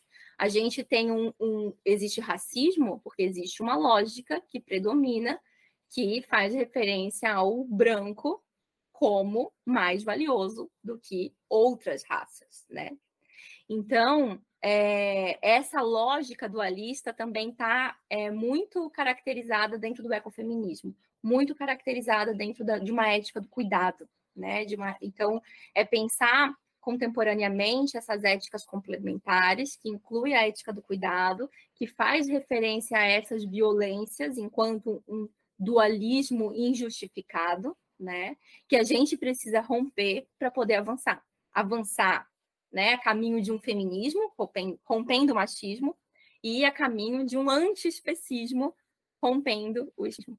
É, aproveitando o gancho, é, você citou, você produziu uma frase que foi muito próxima que eu ouvi em uma entrevista de apresentação do livro de Animalidade, que é a ética não é uma ética sobre o que devemos fazer, não é uma imposição, é um relacionamento, é um desafio de pensar em uma solidariedade sobre as espécies. Eu até coloquei essa frase porque eu gostei muito dela. E aí, em Animalidades, no capítulo 2, na sua entrevista com a Maria Clara, você é apresentada a teoria, é, teoria do, dos fundamentos, que vai afirmar o indivíduo como um sistema flexível, é, funcional flexível. E aí, a partir disso, entra uma questão mais polêmica, que, que vai falar que, assim, quando a gente vai pensar nas plantas, em relação às plantas, a gente pode considerar ela parte desse sistema? Como que a gente faz essa relação? E se a gente considera ela parte desse sistema, como que a gente vai garantir os, fundament é, os fundamentos básicos, né, para de, desse sistema para ela? Hum, é uma pergunta polêmica, Isabel. Mas tu fez referência a uma pessoa chave para pensar esses problemas de uma maneira boa. Então, acho que a gente tem aqui um, um caminho bem legal, que é é, pensar assim, um meme antigo, né, de que é oferecido a todos os vegetarianos, poxa, mas você não tem pena das plantas, né? É, mas também dá uma resposta, um caminho para essa pessoa que tem pena das plantas, uma resposta de uma fundamentação filosófica boa, que é da professora Maria Clara. Então, a professora Maria Clara é, tem também, né, episódio com ela no, no podcast aqui no Filosofia Pop. Eu recomendo muito. Ela é uma pessoa incrível, é uma das, das pioneiras a pensar realmente uma ética e uma filosofia política que inclui os outros animais, né? Então, a professora Sônia Felipe e a professora Maria Clara são, assim, né, é, pessoas com quem eu realmente tenho um apreço enorme, porque foram pessoas fundamentais na formação de pessoas que hoje, como eu, como o Fábio, por exemplo, estamos né, continuando essa pesquisa que aprendemos com elas e que elas também continuam produzindo. Então, o livro que a Isabelle falou é o livro Animalidades, Fundamentos e Aplicações de Desafios Contemporâneos, que é um livro que eu organizei em 2021, junto com a Adna Parente e o Fernando Danner. É um livro que está disponível para download gratuito na editora FI. Então, basta, basta colocar no site de busca editora FI Animalidades, que já vai entrar exatamente ali no, no, na página para fazer o download do livro. Nesse livro, inclusive, tem o primeiro artigo do Fábio falando sobre especismo estrutural. Tem artigos sobre ecofeminismo, que eu já fiz referência daqui, e tem, então, também artigo da Maria Clara e uma entrevista. A gente abre o livro com uma entrevista com ela, né? E ela defende, então, uma teoria dos funcionamentos. Que isso significa? Ela, eu trabalho a partir da ciência. Ela alarga esse conceito de inclusão moral, né? Eu trabalho com direitos animais a partir daqueles animais que nós temos, uhum. a partir, por exemplo, da Declaração de Cambridge, quais são os animais que têm esse sistema central é, apto a perceber emoções, né? Dores físicas, psicológicas também. Mas a professora Maria Clara, ela pensa de uma maneira mais alargada, né? Ela inclui todos os organismos, como a Isabelle falou, que, que tem um funcionamento é, estruturado, né? Isso, claro, inclui as plantas também, né? Mas aí o que, que a gente precisa pensar? A gente está pensando, e a professora Maria Clara não fala só de ética, é, de fundamentação ética, ela fala de políticas públicas, de, uma, de um sistema de justiça para todos os funcionamentos, né? Então, isso é muito interessante. E de uma maneira muito boa. Eu não trabalho exatamente como a professora Maria Clara trabalha esse tema, né? Então, eu acredito que a gente precisa pensar a ética sempre como um relacionamento que inclui né, toda a natureza, todos os humanos e não humanos, todos os animais sencientes, que inclui inclusive as instituições, como eu trabalho, né, com sistemas normativos, a gente precisa incluir isso como um relacionamento. É, mas quando eu falo de direitos, de garantias, né, através desses sistemas, eu estou falando ali de direitos de proteção de vulnerabilidade e de liberdade. Lembra que eu falei para vocês no início, né? Essa liberdade, que é uma capacidade de escolha, é o que limita a minha pesquisa a pensar direitos aos animais sencientes. Então, por conta disso, eu não, eu não trabalhei um sentido de liberdade mais alargado, como é o caso da professora Maria Clara, para poder incluir dentro do aspecto de direitos, de destinatários de direito, é, esses outros organismos, né? Então, para mim, fica enquanto uma proteção geral à natureza, né? Que não significa que é hierarquicamente menor, significa que é diferente o tratamento. A gente não vai levar, por, a gente não vai colocar uma árvore, por exemplo, né? Enquanto um destinatário de direito, né? A gente não vai mover uma ação em nome de uma árvore, por mais que existam né, maneiras de fazer isso através do sistema jurídico, né? A gente coloca ela enquanto uma entidade de proteção, enfim. Mas, por exemplo, hoje em dia a gente tem avanços, né? E a gente já trabalha no sistema jurídico brasileiro, por exemplo, a gente move ação civil em nome de um animal X, que tem nome, que é um indivíduo, né? Por exemplo, sei lá, um cachorro ou Beethoven, né? A gente vai mover uma ação de guarda e tutela para o Beethoven, né? e, e uma indenização que vai para o Beethoven, exemplo. Então, ele é uma pessoa jurídica que, que participa de contratos, inclusive. É, e, e o, o, o, aspecto geral da minha tese está falando muito mais sobre isso quando eu falo de direitos. Mas ele não é limitado às relações jurídicas. Então, quando a gente fala de solidariedade, que daí depois a gente pensa no aspecto jurídico, moral e político, a gente vai falar desse aspecto né? É, então, mais geral, sociológico de como a gente vai se relacionar. Claro, a gente tem que ter solidariedade, mas solidariedade é mais pensar nessa relação quase de contrato. Então, ainda assim, a minha tese ela se limita a pensar aos animais sencientes, né? Assim, de uma maneira, como fala de solidariedade, eu compreendo ele nesse aspecto de, um, de uma relação mesmo é, de justiça que que está ali trabalhando mais com, com, os filósofos clássicos do que uma relação geral, né? É, mas isso não significa que a gente não vai pensar em outros âmbitos, como eu falei, né? Claro, a gente tem que pensar nosso relacionamento com toda a natureza. É, e aí acho que é um outro capítulo, como eu disse para vocês, eu estou disposta a pensar nisso, né? Acho que a professora Maria Clara tem me inspirado também a aprender isso, né? é, pensar através de outros saberes, né? Então, o ecofeminismo faz esse, esse, esse convite mesmo a gente pensar uh, para além do que eu propus dessa relação contratual, é pensar, por exemplo, que em outras culturas, por isso que eu falei de outros saberes, né? Que em outras culturas, como né, dos nossos povos originários aqui, a natureza é uma entidade, né? Então, que de fato uma planta, por exemplo, seria uma entidade. Mas tudo isso é muito diferente do teor dos memes. Ah, você não tem pena do alface quando come, né? Porque o que essas pessoas estão desafiando a gente pensar não é ampliar a nossa consideração moral para respeitar cada um dos organismos é, tal qual eles precisam ser respeitados, porque essa é a proposta também da professora Maria Clara, ela não é, equipara todos os organismos. Cada organismo tem um tipo de necessidade, né? Então, não está querendo dizer que nós e as plantas somos exatamente iguais, que nós temos as mesmas necessidades e que, né? É, mas o que essas pessoas fazem é desmerecer o cuidado com o, os animais sencientes, por exemplo, né? É querer colocar tudo numa mesma caixa, e não é essa a proposta. Então, é a gente respeitar as plantas também, claro, mas não entender que elas são iguais aos animais sencientes, né? Já tem estudos hoje que estão avançando e mostrando que existe uma sensibilidade das plantas, que elas têm uma resposta à fotossíntese, que ela tem uma resposta né, energética a várias coisas, assim, que a gente talvez não, tenha capacidade de compreender, né, qual é o tipo de comunicação que elas têm, mas a gente sabe que não é igual à comunicação que os animais sencientes têm, né? E essa é uma discussão que a gente poderia avançar aqui também, né? Pensar a complexidade que é o pensamento.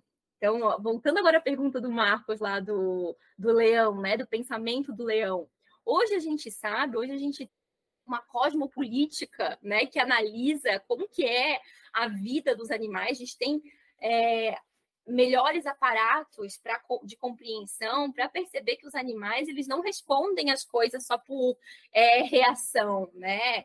Que não é instinto, que eles têm uma política, inclusive, né? Por exemplo, os grandes primatas, e isso é muito evidente que eles têm política, que os golfinhos têm linguagem e que um golfinho do sul não conversa com um golfinho do norte, porque eles têm dialetos diferentes, eles falam, falam línguas diferentes, né? Talvez dialeto não seja muito termo, mas eles têm uma linguagem diferente, porque a, a linguagem ela é, é, exercida através de experiências, né? De, de trocas, e enfim, cada lugar tem experiências diferentes e dá nome a essas experiências de uma maneira diferente. Então, é, os golfinhos, por exemplo, isso já tem estudo científico mostrando que eles não conseguem conversar através da sua linguagem, né? Existem estabelecida, né? Então, isso era coisa que antes a gente achava que era só para os humanos, né? Então, talvez tenha uma linguagem entre as plantas e a gente ainda não sabe, mas não é exatamente igual à linguagem que tem os animais. Então, o meu medo de quando a gente faz referência,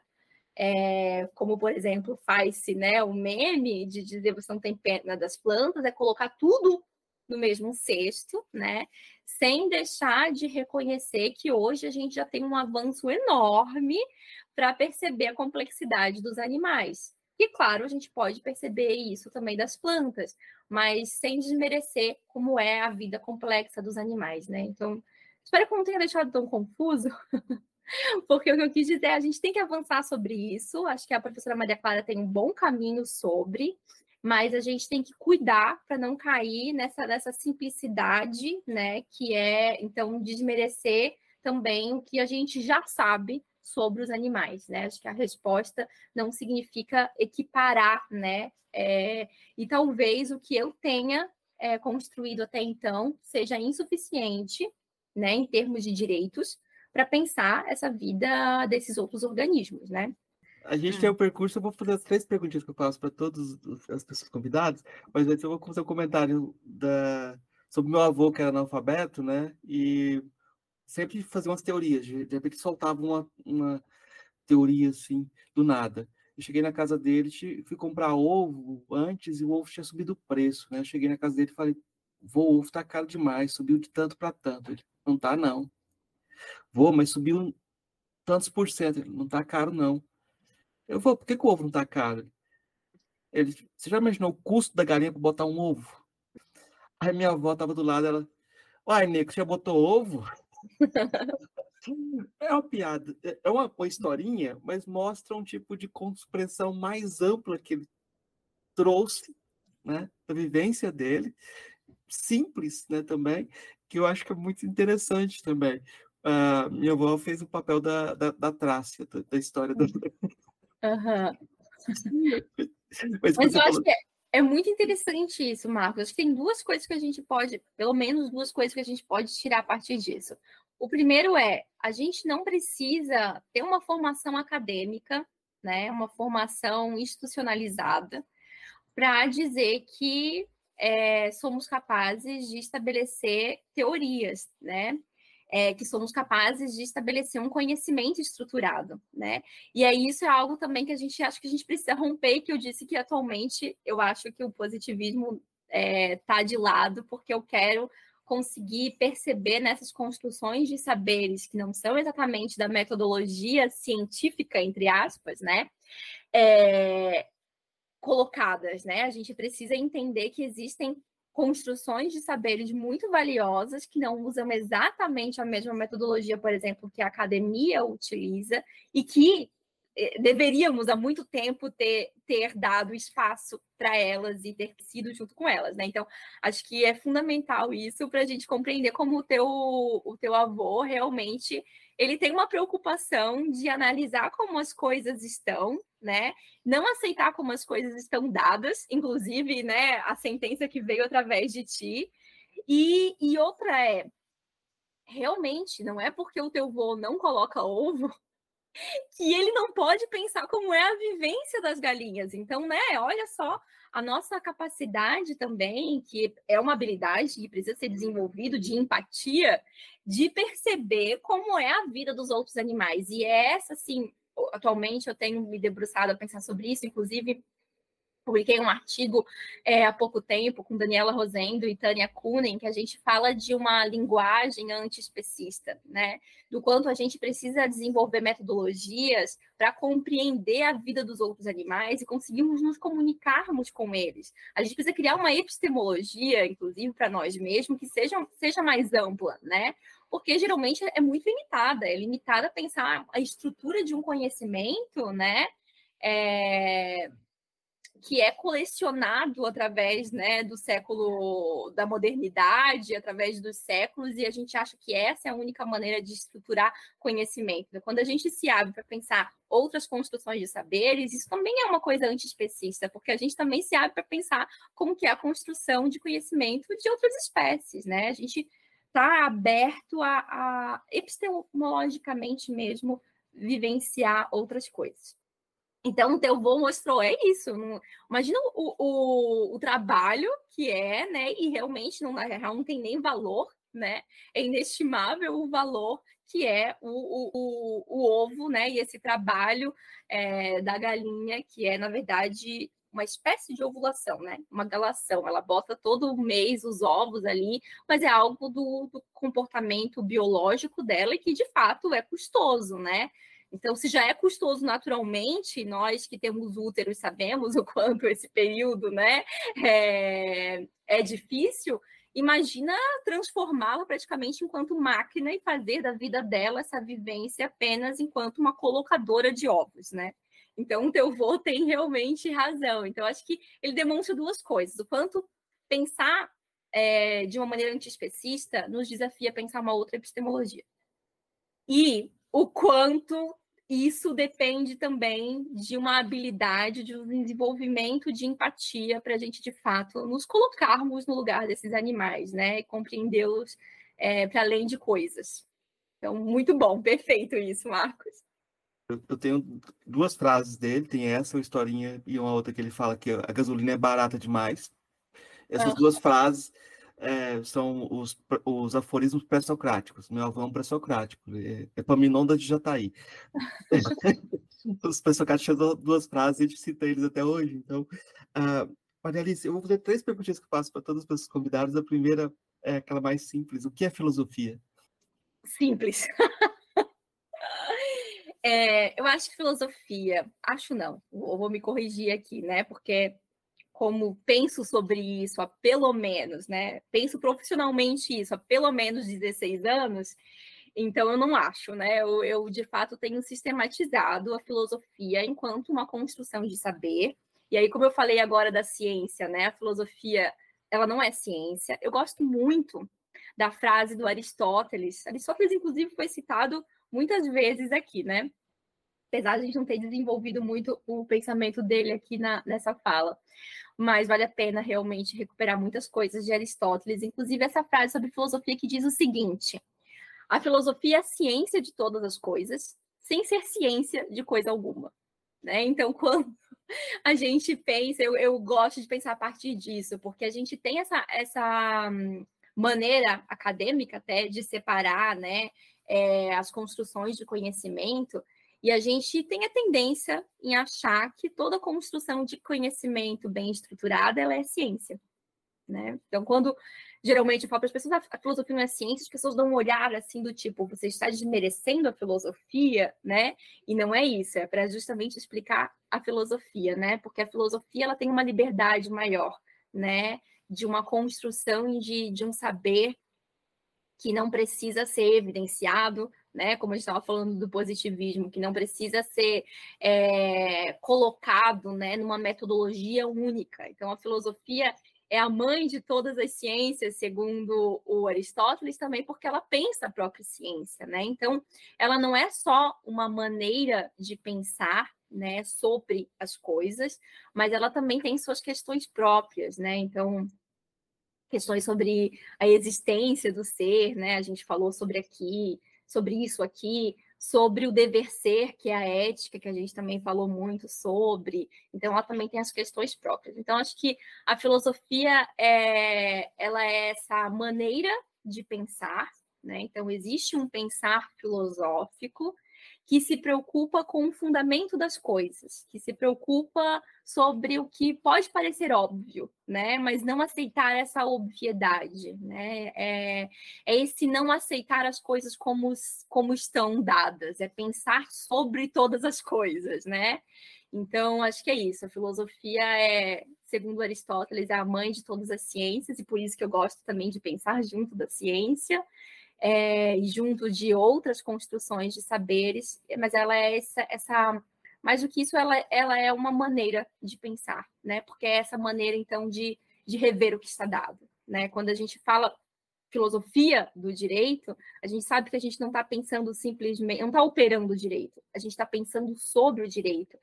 E é um pensamento diferente da visão que um jurista tem, né? Então, é sobre o que é o direito, né? Como o direito se relaciona com a normatividade, como o direito se relaciona com a justiça, o que é de fato a justiça, né? Então, tem, tem questões próprias a partir do, do desse pensamento. Das filósofas ou filósofos que você conheceu pessoalmente, qual foi o que mais lhe impressionou? Difícil, porque eu acho que eu sou uma pessoa muito apaixonada, assim, né? Então, falei aqui de muitas pessoas com quem é, eu me impressionei muito. Então, contei do professor Décio Krause, eu, realmente ele foi muito marcante é, na minha formação acadêmica. O professor Delamar foi muito marcante. Ele, e eu acho que um filósofo ele se faz não só pelas suas produções acadêmicas, né, mas as produ a, produção de, de um filósofo, desses filósofos com quais eu, eu me relacionei, é, vão além da sua pesquisa, mas também o seu, então, o seu lecionar, né, o que, que eu sou completamente apaixonada, né, na, na, educação e em dar aula. A única certeza que eu tinha quando eu entrei na filosofia é que eu ia fazer licenciatura.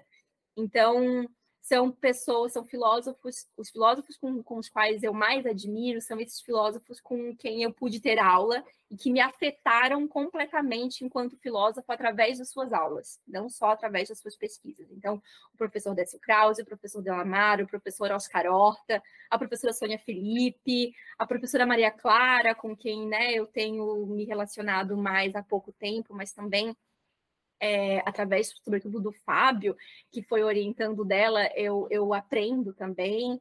É, filósofos com quais eu é, atualmente, e filósofas, né, com quais eu, eu trabalho, eu tenho uma produção coletiva atualmente muito forte com Daniela Rosendo, com Tânia Kunin, é, com Paola Hackenhardt, é, as pessoas que, que participam dos, dos, grupos de pesquisa com quais eu sou vinculada, do LEA, né, o Laboratório de Ética Animal e Ambiental da UF, da Ética Animal da Universidade Federal de Uberlândia, do Observatório de Justiça Ecológica da UFSC. Então, assim, é, eu, eu não acredito que filósofos são apenas aqueles grandes filósofos, né? Eu acho que existem entre nós, inclusive graduandos, por exemplo, é, pessoas que têm um pensamento filosófico muito próprio, uma, uma atividade filosófica própria, né? não uma teoria, mas uma, um pensamento filosófico com o qual me impressiona muito sempre. Assim, eu gosto de sempre é, estar aberta a, a, a, perceber essa atividade que é a filosofia, né? Então, não, não, não me impressiono só com uma pessoa, não me afeto só com uma pessoa, né? Mas, de novo, para responder, eu acho que eu diria ah, os meus professores, né? Acho que todas as pessoas com que foram, é, que me, me ensinaram, assim, me, é, a filosofia me, me impressionaram demais. E qual a sua filósofa ou filósofo favorito? Uh, não sei. Porque uma coisa que eu percebi, que o professor Delamar me disse também quando eu fui conversar com ele, ele falou: Eu já sei, tu não vai querer estudar um filósofo, tu vai querer estudar problemas. Mas, ele disse, vamos esperar fazer isso no doutorado, no mestrado, é importante que a gente. Ele, ele me explicou o seguinte, acho que isso é interessante falar. Professor Delamar disse: olha, antes da gente ganhar o título de doutorado, que a gente ganha uma carteirinha para pensar autonomamente, é importante que a gente prove que a gente reconhece como que é o pensamento filosófico. E aí a gente estuda, por exemplo, um autor, um filósofo, para mostrar que a gente domina aquele pensamento filosófico. Eu fiz isso com Hart. Então, o Hart é o filósofo com quem eu talvez mais estudei.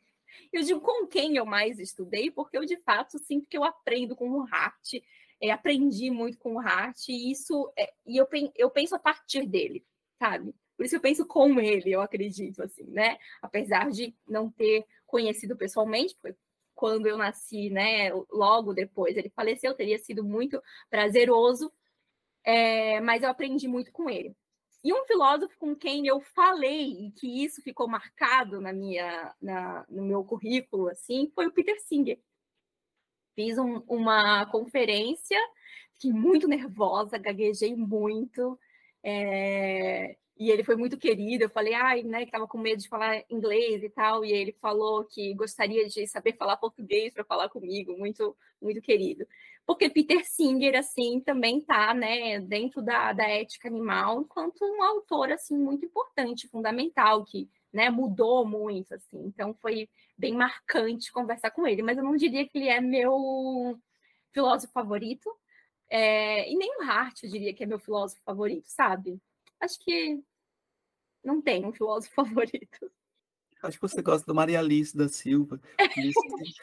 Talvez seria um pouco, né, arrogante, potência dizer isso, mas a minha palavra favorita é Maria Alice.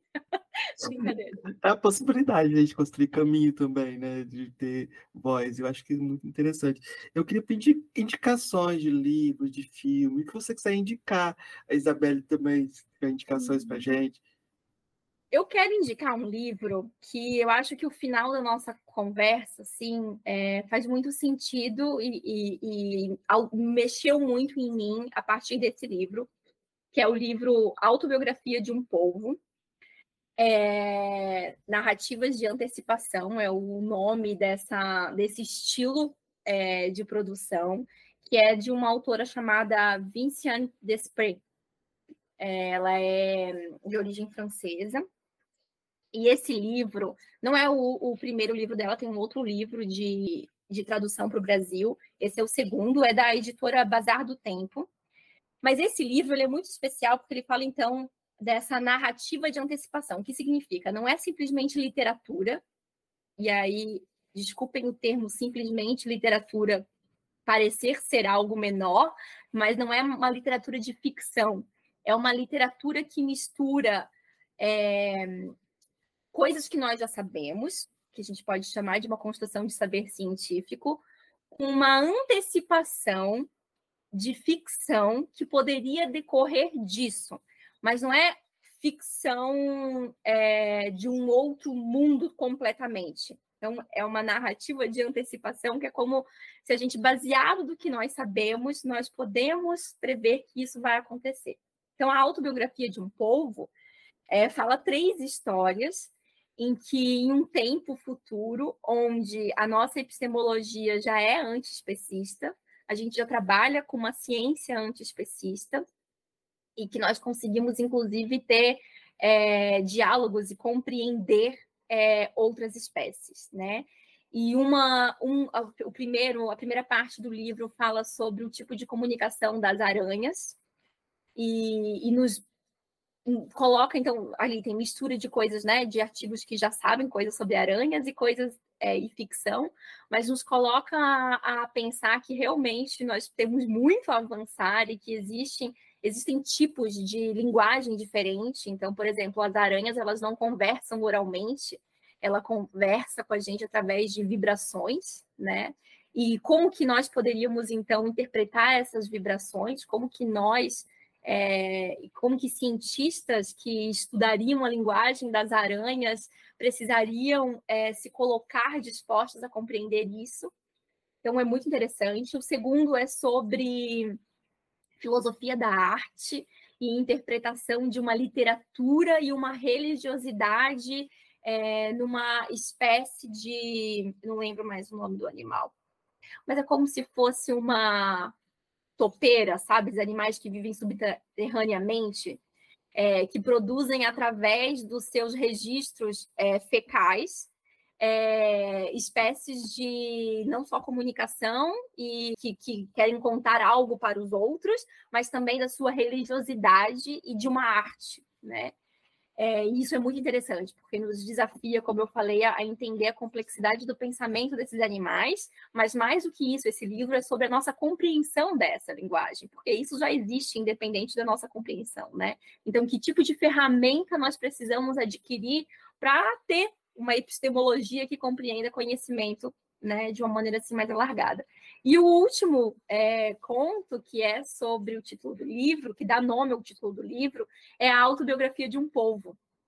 Então, é, de registros, né, através das cores, então a linguagem, então veja só, né, o primeiro fala de uma linguagem que é através de vibração das, das aranhas. O segundo fala sobre uma linguagem que é feita através dos é, cloriformes fecais, né, dos registros fecais desses animais que vivem subterraneamente e é assim que eles se comunicam. E o terceiro é sobre o polvo, que é sobre as suas cores, né? Que é sobre o seu corpo, sobre o seu camuflar, né? É, e como que esses registros de cores comunicam. E aí compreender o que esses povos estão falando, né? Dar voz à sua narrativa, a essa narrativa através dessa compreensão. Mas é um livro, assim, que, de novo, não, não é só ficção como se ficção fosse coisa menor, mas é, é trabalha realmente através de um paradigma. Então, desenvolve a nossa imaginação, que é algo também que está lá nas capacidades da Martha Nussbaum, que a gente precisa desenvolver.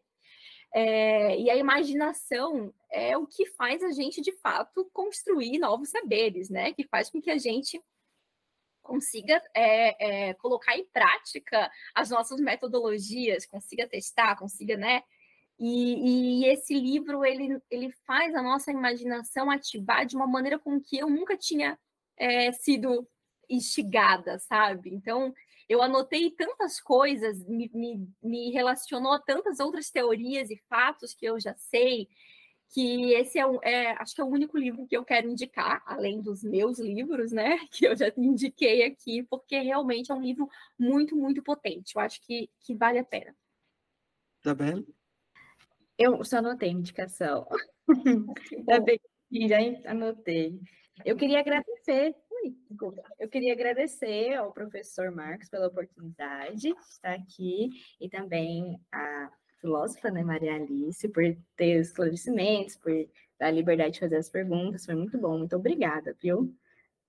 Que Vai bom, eu que agradeço. Muito na nossa pesquisa. Ai, que bom. Ai, fico feliz. Depois eu quero saber sobre a tua pesquisa, hein, Isabelle? Me manda ah, mensagem.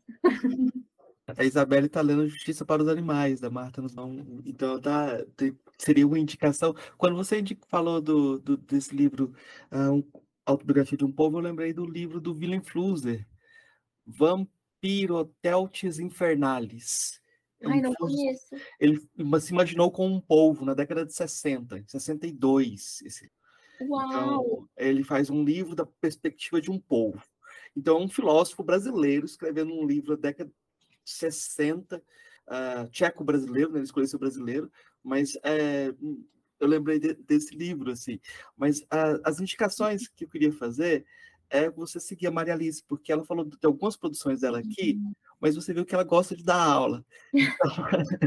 Então, é, é, a gente eu gosto de conversar com as pessoas porque a filosofia é uma coisa viva, né? A gente falou de dissecar, nunca a gente consegue dissecar quando a gente está conversando, né? Porque a gente também pensa quando está falando, está produzindo sentidos, né? E a Maria Alice tem uma grande produção também de divulgação de filosofia, nesse sentido também de trazer as pessoas para a filosofia como uma coisa de que a gente que gosta de filosofia e gosta de conversar também, uhum. de chegar, levar para mais gente. Então esse trabalho, esse gostar de ser professora, uh, que ela falou é uma coisa muito séria. Assim.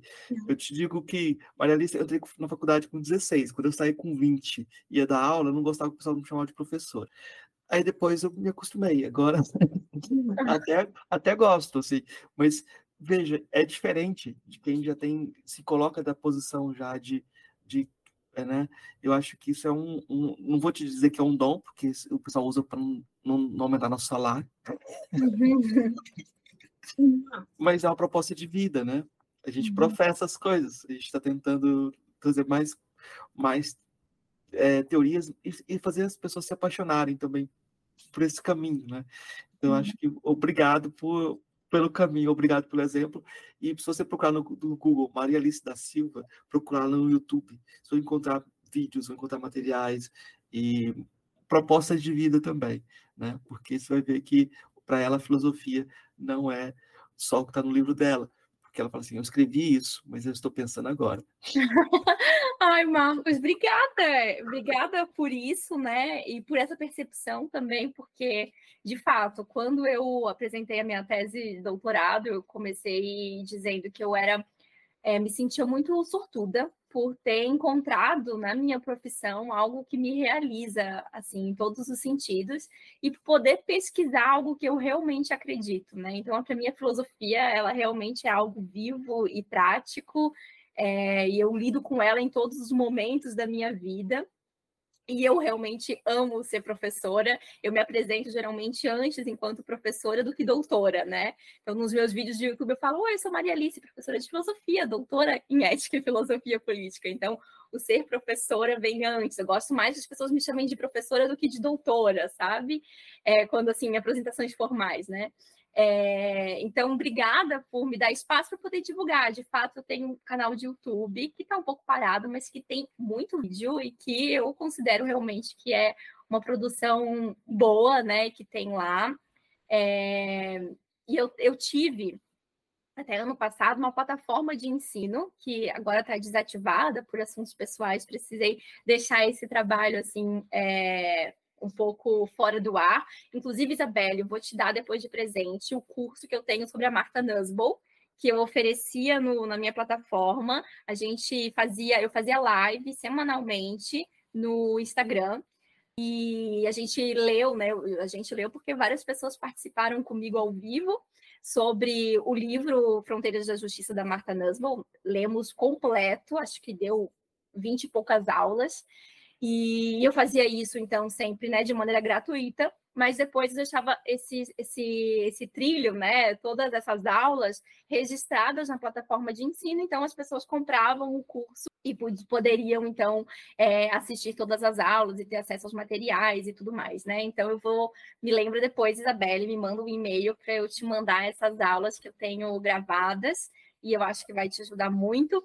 E, e, é um trabalho assim que eu realmente gosto e que eu quero continuar desenvolvendo, sabe? Uma coisa que eu percebi, fui professora da UFSC durante quatro anos, eu amo dar aula na sala de aula, assim, física e tradicional, mas eu descobri também muito prazer em, em fazer isso através do, do digital, assim, que, que a gente consegue conversar com outras pessoas, né? Consegue chegar a outros caminhos, assim, em outros lugares que, que talvez na sala de aula não conseguiria. Claro que é diferente, mas ainda é uma maneira muito legal. Então, tenho no YouTube esses livros, a minha plataforma está desativada, mas eu tenho um monte de live também lá no meu Instagram, que é marialice.s. Se for procurar, assim, tem lives com várias pessoas interessantíssimas. É, tem com a Maria Clara, tem com o Fábio sobre cisma estrutural, tem um monte de, de conteúdo bacana. E eu fico novamente muito agradecida e feliz por ter aqui né, mais um espaço de divulgação do meu trabalho, da minha pesquisa e poder também falar desses trabalhos que, que eu faço fora da academia, né? Mas que complemento. Eu acho que hoje em dia eu me vejo assim, enquanto uma filósofa muito mais realizada é, academicamente por essas produções também que eu faço fora, sabe? Muito obrigada. Muito obrigado, Maria. Ah, eu que agradeço.